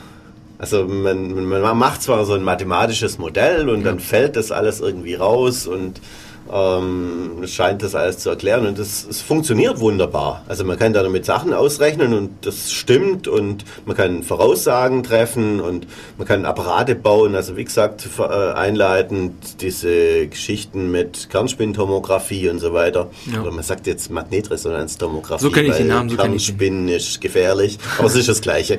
Ja. ähm, das wäre alles nicht möglich ohne Quantenmechanik. Ja. Und da gibt es eine ganze Latte mehr, also Digitalkameras oder was weiß ich. Ja, ja das ist letztlich so, so, ein Stück weit Fotoeffekt und ähm, also ohne Quantenmechanik wären wir nicht da, wo wir heute wären. Ja. Ob man es da damit wirklich versteht, ist natürlich eine andere Frage. Okay, dann sage ich nur abschließend, äh, Quantum Mechanics is hard, let's go shopping. Und damit schließen wir dann diese Sendung ab. Äh, ich hoffe, es hat Spaß gemacht. Ihr könnt die nachher downloaden, nochmal anhören, besonders diesen Mathematikteil. Ähm, und bis in zwei Wochen, würde ich sagen. Tschüss. Ciao, ciao. Tschüss.